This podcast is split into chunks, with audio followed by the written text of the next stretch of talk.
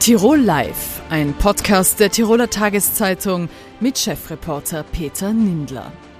Herzlich willkommen beim Fernsehformat der Tiroler Tageszeitung. Die Sinne Tirol feierte am 1. April den 25. Geburtstag. Ein Filmland Tirol, das trägt den Namen von Cine Tirol-Chef Johannes Köck. Über sein Erfolgsgeheimnis, Filmproduktionen nach Tirol zu holen, wird er uns jetzt erzählen.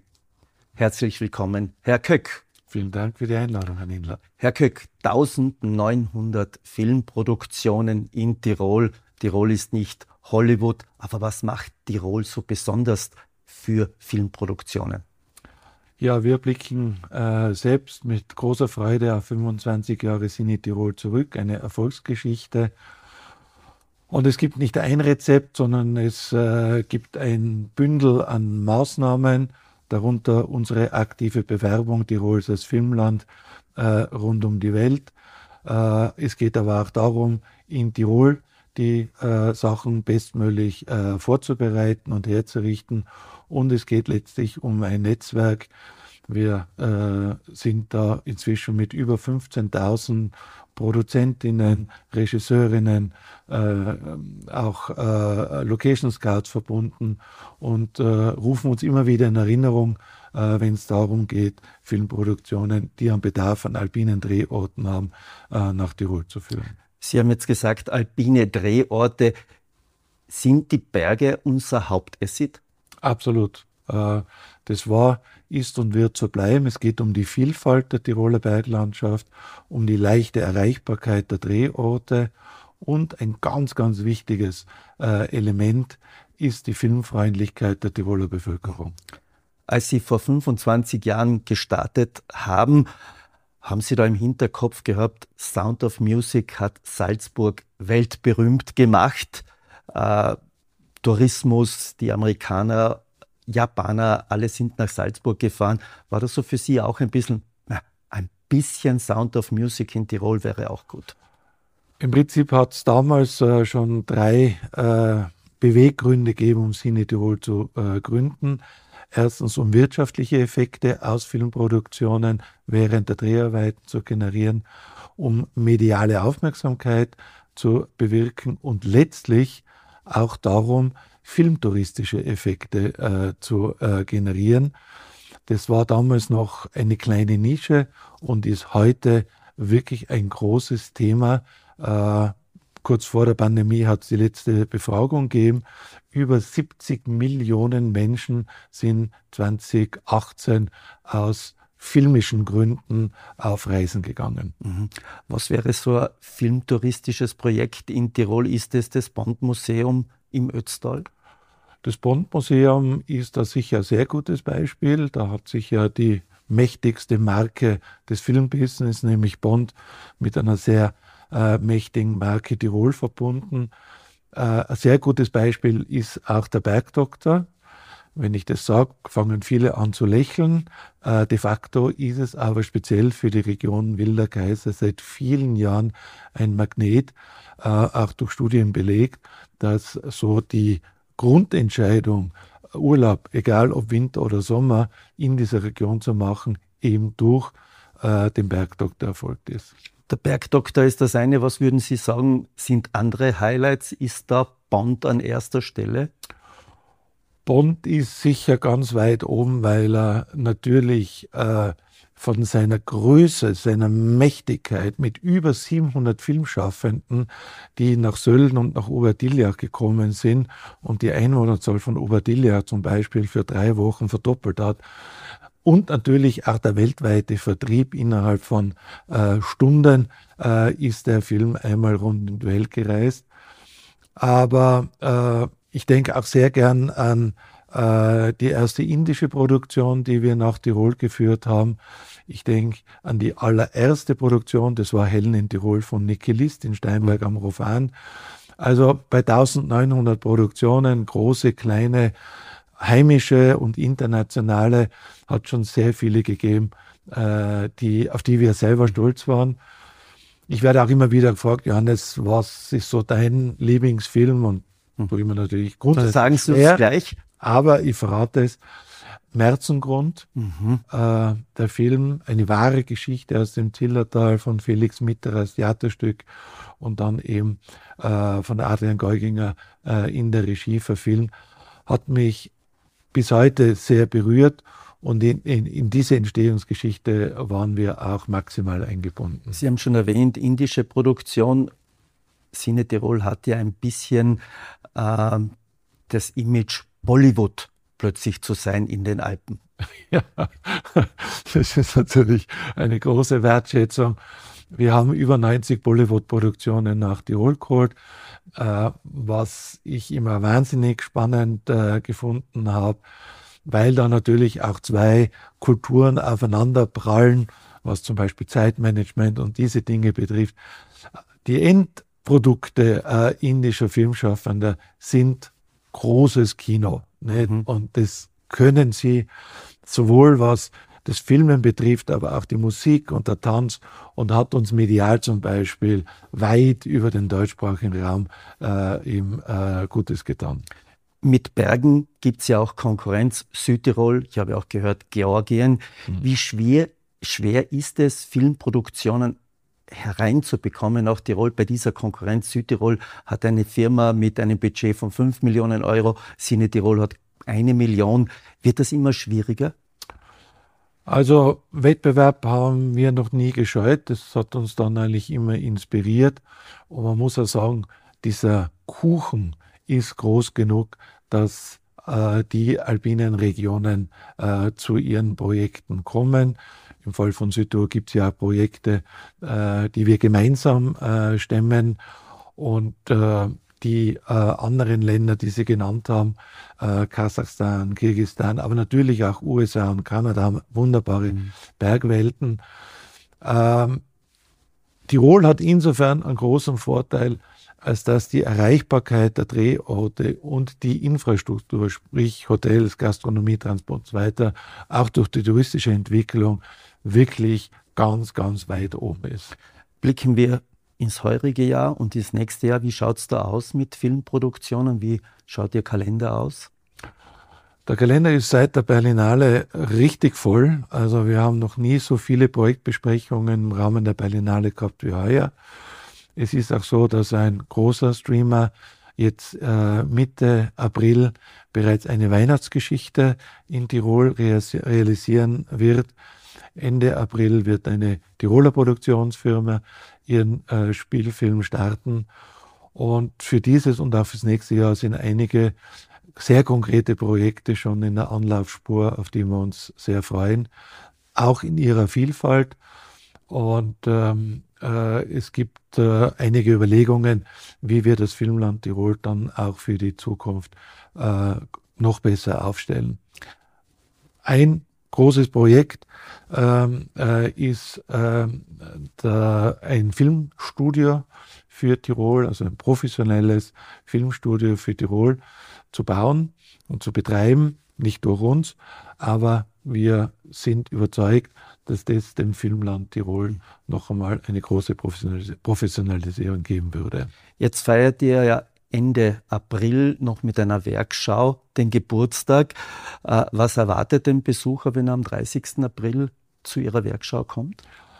Wir haben von den vielen Filmen sieben ausgesucht und äh, dürfen die im Leo-Kino zeigen, bei freiem Eintritt.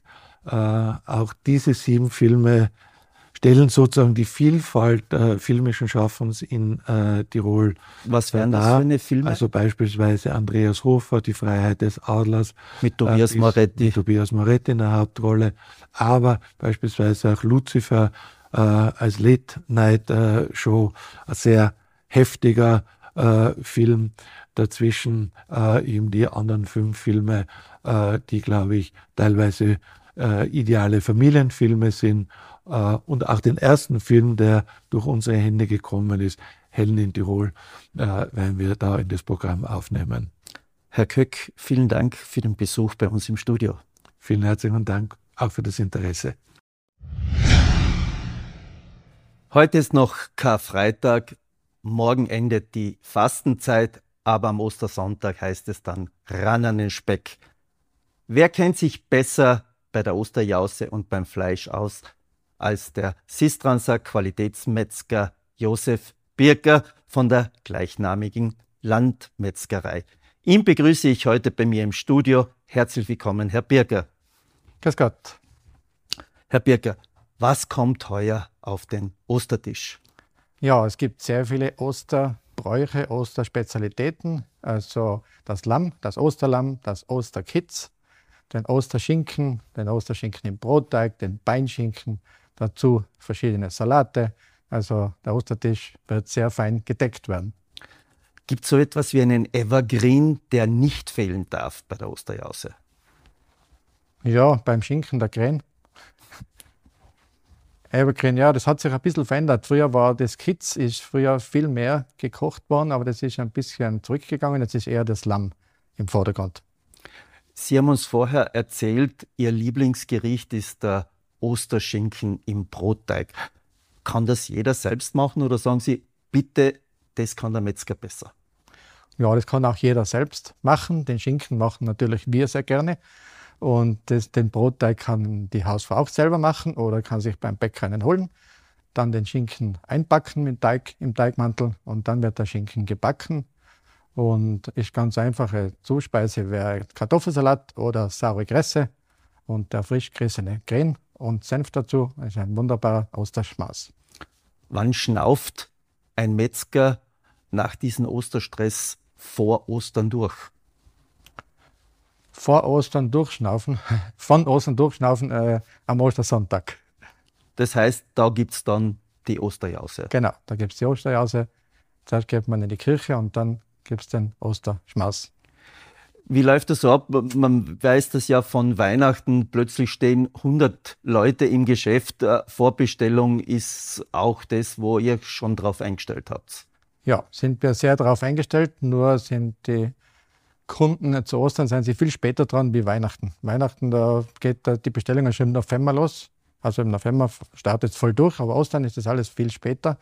Und da müssen wir natürlich die Mengen selber kalkulieren, was da gebraucht wird. Kaufen die Konsumenten bewusster ein? Es ist ja immer von Regionalität die Rede. Hat sich da was verändert? Für uns nicht so, äh, weil wir immer regional äh, gearbeitet haben. Ich habe so weitergemacht, wie ich es von den Eltern gelernt habe. Also Tiere beim Bauern kaufen und daraus, daraus was Gutes machen. Die Regionalität wird schon äh, sehr geschätzt. Natürlich jetzt die ganze Preisgestaltung und es auch mit Biomarkt zugeht, das ist natürlich sehr schwierig jetzt, aber die Leute kaufen sehr bewusst ein, auf jeden Fall. Sie haben es angesprochen, die Preisgestaltung und die Teuerung. Spürt man das? Das spüren wir schon, weil zum Beispiel zu Corona-Zeiten haben sich die Leute zu Hause äh, die Steaks gekocht und jetzt hat es ein bisschen nachgelassen mit den edlen, teuren Fleischstücken. Wie war das für Sie, auf Bio umzustellen, auf Biofleisch? Sie bieten das ja auch an aus der Region.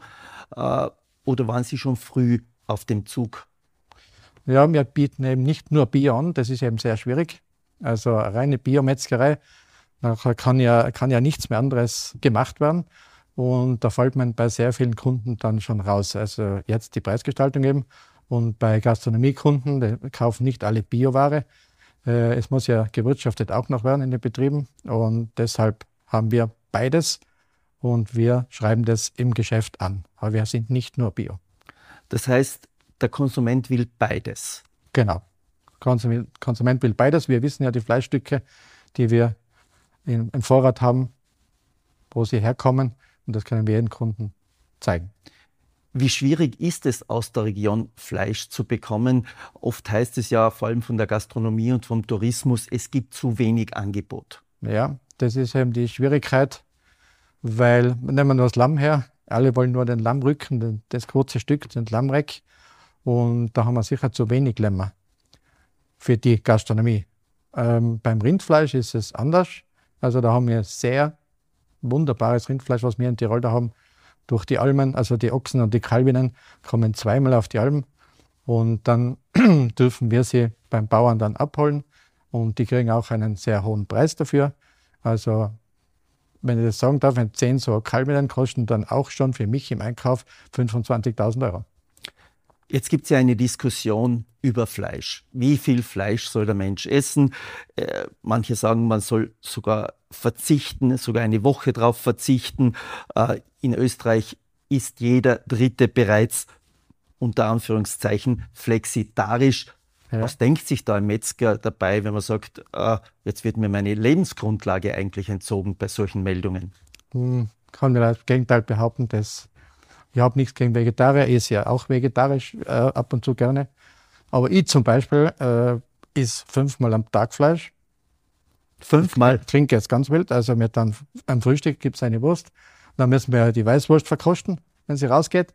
Mittag gibt es zum Beispiel ein, einen Braten oder einen Rinderbraten oder so. Und dann am Abend vielleicht ist wieder irgendwas mit Fleisch dabei. Das muss nicht jeden Tag sein, aber ich sage, und meinem Vater hat das auch gemacht und das ist auch äh, sehr lange gesund gewesen. Jetzt gibt es das Kreislersterben, von dem wir reden, das Gasthaussterben, von dem wir reden. Auch viele Metzger gibt es nicht mehr. In Tirol gibt es noch rund 130. Warum ist es so schwierig oder warum entscheiden sich immer weniger, den Beruf des Metzgers auszuüben oder zu erlernen? Ja, lernen, es gibt schon Lehrlinge. Momentan sind wir nicht so schlecht in Tirol mit den Lehrlingen. Und die Betriebe, was Lehrlinge ausbilden, die sind sehr gut. Und die braucht es auch ganz dringend, weil es eigentlich die Zukunft ist, diese Leute, die wir dann rausschicken. Ich bin da auch sehr stolz auf, meine Ausbildungs, auf meinen Ausbildungsbetrieb, weil sehr viele Selbstständigkeit gegangen sind oder haben einen elterlichen Betrieb übernommen. Aber es ist einfach äh, sehr, sehr schwierig. Der ganze Beruf, äh, der beinhaltet ja vom lebenden Vieh bis auf den Teller sechs, sieben Berufe. Und das ist natürlich zeitaufwendig. Und das ist das Problem. Und die Konkurrenz von äh, Großmärkten, äh, von den Handelsketten, die ihre eigenen Fleischpaletten haben, sagen sie, okay, das muss man aushalten und das ist auch nicht unsere Gestion. Genau, ja. Da muss man sich eben äh, wehren und behaupten und man muss eben die Regionalität im Betrieb leben, dann funktioniert das. Abschließende Frage. Ich habe einmal gelesen, in einem Interview haben Sie gesagt, äh, es ist ganz wichtig, dass man auch einen Bezug zum Tier herstellt, dass man einkauft. Mhm. Wie schwer fällt es einem Metzger, dann, wenn er das Tier abholt, es despektierlich ja. gesagt auf die ja. Schlachtbank ja. zu führen? Na, Metzger darf es nicht schwer fallen, das ist der Beruf. Äh, viele Bauern fällt es schon schwer, die können da nicht zuschauen oder äh, Bauern sind oft äh, beim Transport. Ich transportiere sehr viele Tiere selber dass sie sich ein bisschen ausruhen können vor der Schlachtung. Und die gehen mit uns ganz ruhig in den Schlachtraum. Und jedem Tier wird noch gesagt, du kommst jetzt in eine andere Welt. Und dann kommt die Betäubung. Herr Birker, vielen Dank für das Gespräch und ich wünsche Ihnen noch ein schönes Osterfest. Vielen Dank und frohe Ostern. Danke. Schon vor Beginn der Dancing Star Staffel haben wir mit Alexander Beutner über seine ersten Tanzschritte geredet. Letzte Woche hat er mit Tochter Paula getanzt und, wie Sie es aus den Schlagzeilen entnehmen konnten, die Zuseher gerührt. Was steckt dahinter? Warum waren die Zuseher gerührt? Und was hat der Tanz mit den beiden gemacht? Paula Beutner und Alexander Beutner begrüße ich jetzt bei mir im Studio. Hallo. Hallo. Darf ich bei Ihnen anfangen? Ja, natürlich. Sie haben eine Woche trainiert, genau. haben dann mit dem Papa getanzt. Warum? Genau. Ja, der Papa hat mich gefragt, wo das rausgekommen ist, dass jeder Familienmitglied oder Freund oder Freundin ähm, dazu holen darf zum Tanz. Hat er mich sofort als erster gefragt, ob ich mitmachen will. Und ich habe ohne nachzudenken sofort gesagt, ja, das mache ich. Und war auch absolut die richtige Entscheidung. Es hat sehr viel Spaß gemacht und war eine mega Erfahrung. Sie haben gesagt, es war für Sie nicht ganz einfach, weil es war ja im Andenken an die verstorbene Tochter Nina und an ihre Schwester. Ja. Wie war das am Anfang so? Also der Gedanke, dass man für die Nina tanzen, ist für der Paula gekommen. Das war eigentlich das, das erste, der erste Gedanke, den du gehabt hast. Ja, wenn ja. ich sowas mache, dann äh, für die Nina, oder? So ja. war das, glaube ich, ja. Genau. Und man muss wissen, die Nina, die ist ja auf der Bühne zu Hause gewesen. Äh, die hat äh, unheimlich gern gesungen. Die hat schon vor dem Gabelier einmal äh, zwei Lieder gesungen mit 14. Und äh, ich glaube schon, dass du immer so ein bisschen zu Nina geschaut hast und äh, das, hat, ja, das hat einfach beeindruckt. Du warst eher ein bisschen anders, gell? Du ja, warst ruhiger, ruhiger, oder? ruhiger und nicht so offen und habe mir das, hätte nie gedacht, dass ich mir das jemals trauen wäre. Und die Nina war immer mein Vorbild, weil sie sich das immer getraut hat. Genau. Jetzt, Und dann ist das eben 2014 passiert, dass äh, ja, die Nina äh, Suizid verübt hat und dann 13 Monate im Wachkoma gelegen ist. Und äh, ja, da hat es uns alle natürlich in, in Boden unter die Füße weggerissen. Und die Paula war diejenige, die eigentlich sehr, sehr oft oben war, bei der Nina im Bett gelegen ist für die Nina. Also da war ganz eine enge Beziehung da. Und deswegen war auch gleich der Gedanke von der, von der Paula da, für die Nina zu tanzen. aber wie war das für Sie? Jetzt ist ja der Tod, wenn wir heute, heute ist Karfreitag, wo Tod und Leben so eng beieinander sind, wo auch äh, das Kreuz, also auch das Symbol des Todes, aber man sagt der Auferstehung natürlich auch ist. Jetzt ist das etwas was Privates und plötzlich kommt man in den Scheinwerfer. Wie, wie geht es dann dabei, wenn etwas Privates so öffentlich wird? Mm, Wir eigentlich da, wir sind immer schon total offen mit dem Umgang mit dem Thema, weil ich finde, ähm, es passiert so vielen Menschen und wir haben den Menschen einfach mit unserem Tanz Mut gemacht. Und es war uns auch ganz wichtig, das immer offen drüber zu reden und genau. Es ist einfach ein, Tabuthema, ob das jetzt Depression, Suizid ist.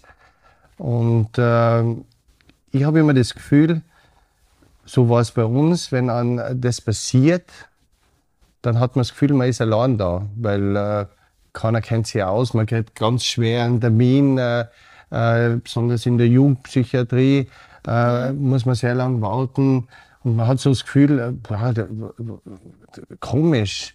Und wenn man mal drüber redet, dann merkt man, ja, dass es ganz viele Menschen so geht, dass, äh, dass äh, viele Menschen äh, schwere Tage haben, dass äh, äh, ja, Menschen wie du und ich auch mal an Depression erkranken.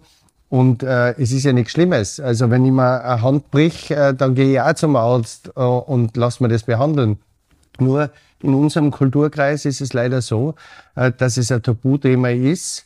Und ja, dann zögert man, ob man sie helfen lassen soll. Aber ja, ich glaube, wir sind das beste Beispiel und auch, auch die Paula, dass man auch, wenn man es einmal ganz schwer gehabt hat, äh, ja, dass man auch mit professioneller Unterstützung und natürlich geht es nicht von heute auf morgen, aber und äh, es gibt da auch ganz schwere Tage dazwischen, aber man kann sie helfen lassen.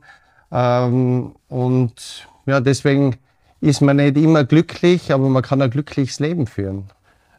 Glauben Sie, dass Sie es am letzten Freitag gut gemacht haben? Im Sinne äh, Ihrer Schwester, die verstorben ist, dass man sagt, da ist auch ein bisschen, um das zu sagen, der Spirit rübergekommen, warum man das macht, dass man das nicht aus, man könnte ja sagen, aus Showzwecken macht, sondern es ist tatsächlich vom Innersten gekommen. Ja, total. Also ich habe nie gedacht, ähm, dass ich das jetzt mache, damit wir große also Show machen oder so, sondern für uns ist es immer total, also wir haben das wirklich für die Nina gemacht, für unsere Familie. Es hat uns total Spaß gemacht. Es war so eine Freude da und es hat mir so gut getan, dort zu sein. Und wahrscheinlich auch die Bestätigung danach, dass es eigentlich so richtig aufgefasst wurde. Genau, Ja. total. Also äh, äh, ich habe das schon ein bisschen gemerkt, dass alles ganz anders ist, obwohl ich die Woche davor den Joker gehabt habe, der auch beim Publikum sehr gut angekommen ist. Aber ich habe äh, ja, ich hab nach den ersten zehn Sekunden gemerkt, dass äh, es gibt ja davor immer diesen Zwei-Minuten-Film, den wir übrigens davor auch nicht sehen. Also das ist schon was, man sieht da äh, die Trainingswoche, die Interviews ähm, und da plötzlich habe ich einmal äh, zu Paula geschaut und habe ich gesehen, wie eine Träne runtergeholt ist. Dann habe ich mir gedacht, das ist jetzt schon sehr emotional. Hoffentlich hebt es die Paula, weil äh, das geht dann schon sehr, sehr tief rein. Aber es ist auch mit so viel Fingerspitzengefühl auch dieser, dieser Zwei-Minuten-Film gemacht worden. Aber jeder Zuseher hat gewusst, um was es geht und warum wir das machen, wie die Choreografie ausschauen wird und äh, ja, dass wir im Prinzip äh, die, äh, nicht nur 20 Sekunden die Paula einsetzen, sondern die Choreografie ist über die äh, volle Distanz gegangen, über eineinhalb Minuten. Zwischendurch hat sie halt im Bollasch unseren schärfsten Kritiker noch die Augen verbunden. Also es war wirklich rundherum eine, eine ganz eine tolle Geschichte. Und ich glaube auch, wie die Paula das gesagt hat, wenn nicht die Intention da gewesen war, so wie die Paula, ja, da hat sie immer hingeschaut und äh, sie hat die, die Nina so geschätzt. Und äh, jetzt traue ich mich auch mal dorthin, wo ich immer nur hingeschielt habe. Mhm. Ähm, und den Schritt ist sie gegangen, aber ich glaube, das ist ja, mit der Intention hat es funktioniert. Also ja. wenn man die Paula vor zwei Jahren kennt hat, wo da ist, ist ja wirklich nur schlecht gegangen, das hätte man sich nie vorstellen können, mhm. dass du so eine große Bühne ja. betriffst, oder? Aber ist bei Ihnen einmal ein Zweifel gekommen, mache ich das Richtige? Äh, jetzt tanze ich mit meiner Tochter, mache ich das Richtige, jetzt, jetzt äh, schiebe ich sie ins Rampenlicht. Äh, ist da einmal ein Zweifel gekommen? Na, äh, weil die Entscheidung so von Herzen gekommen ist, auch von, äh, von der Paula. Und äh, es ist ja nichts Neues, dass wir auch sehr offen mit dem Thema umgehen. Wir, äh, wir haben, äh, also meine Frau hat, äh, äh, die schreibt unsere Bücher, aber wir haben ausschließlich mal zwei Bücher auch über das Thema gesprochen. Das war Aufwind zur Klarheit und jetzt äh, Aufwind das auch meine Frau in der Ich-Form dann geschrieben hat. Also das, äh, und ja, da merkt man ja auch, äh, wie äh, bewegt das auch ankommt am Leser oder jetzt, wenn wir tanzen, äh, am Zuseher, weil sie auch merken, dass wir nicht irgendwie schauspielern, sondern wir gehen offen mit dem Thema um und es sind auch viele Leute froh, dass man drüber redet. Ja. Oder wie ist es dir drüber äh, ja, gegangen? Total. Ja. Es haben auch sehr viele Menschen danach, auch da wo ich arbeite, haben mich viele erkannt sozusagen und haben, haben mir gesagt, wie viel Mut das gemacht hat, dass wir das gemacht haben. Also wir haben da ganz viel. Also waren die Reaktionen, die Reaktionen waren sehr, sehr positiv. sehr positiv und sehr schön. Mhm. Ja. Also es ist ja ganz selten, dass der ganze Ballroom steht und, mhm. und schreit. Und jeder hat seine Emotionen einen freien Lauf lassen. Also wenn man die Jury kennt bei Dancing Stars, da gibt's den Bollasch, da gibt's die Maria, die, ja, die das auch total super macht. Und dann gibt's immer eine Gastjurorin. In dem äh, Fall war es die Amira Bocher. Bocher. Und äh, ja, die waren auch alle gerührt. Aber das war keine Show, das war dann plötzlich alles authentisch. Und das Tolle war, dass wir auch nach den Tränen wieder lachen haben können. Ja. Also beim Interview dann mit der Paula, das, äh, das da ist man wieder gelacht worden. Also man darf auch, uns ist es schwer gegangen und viele Menschen äh, haben es noch viel schwerer, man darf auch wieder lachen. Aber wie lange haben Sie gebraucht? Sie haben ja selber mal gesagt, äh, äh, man darf gut drauf sein, auch wenn man einen Schicksalsschlag erlitten hat. Aber wie lange, das klingt jetzt einmal, sage ich, gut und, und äh, auch äh, sicher für die Seele und für den Kopf, aber wie lange braucht es, dass man wieder gut drauf sein kann? Was sagst du, Paula? Ich finde, es dauert schon sehr lang. Ähm, aber es ist nicht so, dass wir jetzt, dass es jetzt länger, lang her ist und jetzt sind wir wieder gut drauf und alles super, sondern es ist immer, wir sind jeden Tag traurig drüber. Also es geht nie weg. Aber es sind auch Tage, wo wir trotzdem fröhlich sein können gemeinsam. Also da gibt es keine festen Zeitpunkte. Es ist man wird es nie vergessen. Genau, man wird Und äh, wir werden das ganze Leben trauern. Ja. Also da, da bin ich mir ganz sicher. Aber ähm, am Anfang denkt man sich natürlich, ja, das, wir können nie mehr ein normales Leben führen und jetzt ist, äh, das ist ganz schrecklich, das Leben.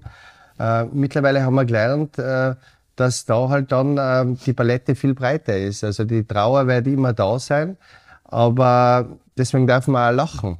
Und ja. äh, wir werden nicht jeden Tag immer super happy, glücklich sein, was übrigens wahrscheinlich eh niemand von uns ist. Also in Zeiten von Social Media äh, ja, präsentiert sich jeder, dass alles in Ordnung ist, aber wenn man hinter die Kulissen schaut, ist ja das nicht so. Das macht es natürlich noch mal schwieriger, dass man ja, darf man überhaupt äh, lachen, wenn es einem so schlecht gegangen ist? Natürlich darf man lachen. Ich glaube, man muss immer authentisch sein und man muss auch trauern dürfen. Und wenn wer anderer trauert, dann muss man das auch aushalten. Mhm. Viele Leute wissen das nicht, weil man nicht drüber redet.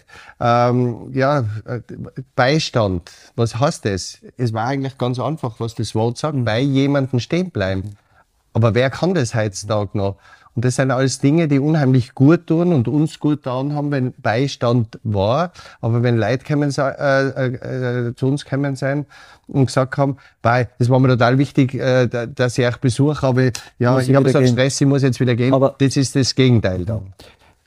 Zum Abschluss, äh, jetzt steht Ostern vor der Tür, beginnt. Sind solche Feste, ob Weihnachten, Ostern oder Feste im Kreis der Familie schwerer geworden? Ja, viel schwerer, weil, weil immer eine Person fehlen wird. Mhm. Erstens fehlt natürlich eine Person in unserer Familie, wo man so, wenn die Familie zusammenkommt, äh, ja, wo man viele tolle Erlebnisse hat. Äh, bei uns ist dann noch einmal schwieriger mit Weihnachten. Ja, dadurch, dass sie am 17. Dezember die Nina äh, verstorben ist, äh, das Begräbnis am 23. Dezember war, ja, das bleibt natürlich hängen, äh, speziell jetzt Weihnachten. Mhm. Und bei Ostern ist es so, äh, also am Sonntag ist Ostersonntag und am Samstag ist der 8. April und da hat unser Nina Geburtstag. Also ist das auch wieder sehr emotional. Ja. Vielleicht noch zum Schluss eine Frage. Wird es ein Revival mit dem Papa geben auf der Tanzfläche? Ich hoffe, ich hoffe sehr. Wir haben eh vorher darüber geredet, dass wir den Tanz unbedingt nur mal irgendwann aufführen wollen, weil es so schön war. Ja, ich, äh, also. wir, wir haben eben zuerst geredet, Jetzt sagt die, äh, die Paula, bah, schaut, jetzt ist ja. alles vorbei. Äh, davor war sie schon natürlich auch nervös. Aber wir werden den Tanz mit Sicherheit noch mal irgendwo vorführen, vielleicht einmal bei einer Veranstaltung, wo es genau um so ein Thema geht, ja. um ein Tabuthema wie Depression, Suizid. Äh, ja, dass wir, dass, wir, äh, dass wir das vielleicht machen. Und äh, was wir auf jeden Fall machen werden, wir werden äh, alle eine Tanzschule gehen. Also mit meiner, mit meiner Frau, die Angie, die heute leider nicht da sein kann, weil sie wie bei der Sendung auch noch Corona erkrankt ist. Und das hat unheimlich weh getan, weil da auch wer gefehlt hat. Endlich war mal wieder was ganz was Positives in unserer Familie und dann hat die Angie daheim sein müssen. Und ich freue mich schon, wenn ich einen Tanzkurs mit ihr machen kann. Und die Paula, glaube ich, du kannst oh, auch machen. Ja. Ja. Paula, Alex, vielen Dank fürs Kommen. Das war für heute Tirol Live. Wie immer nachzusehen auf dd.com und nachzuhören als Podcast. Und heute bleibt mir noch ein Wunsch. Schöne Ostern.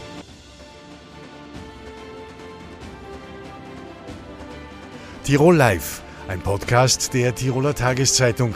Das Video dazu sehen Sie auf tt.com.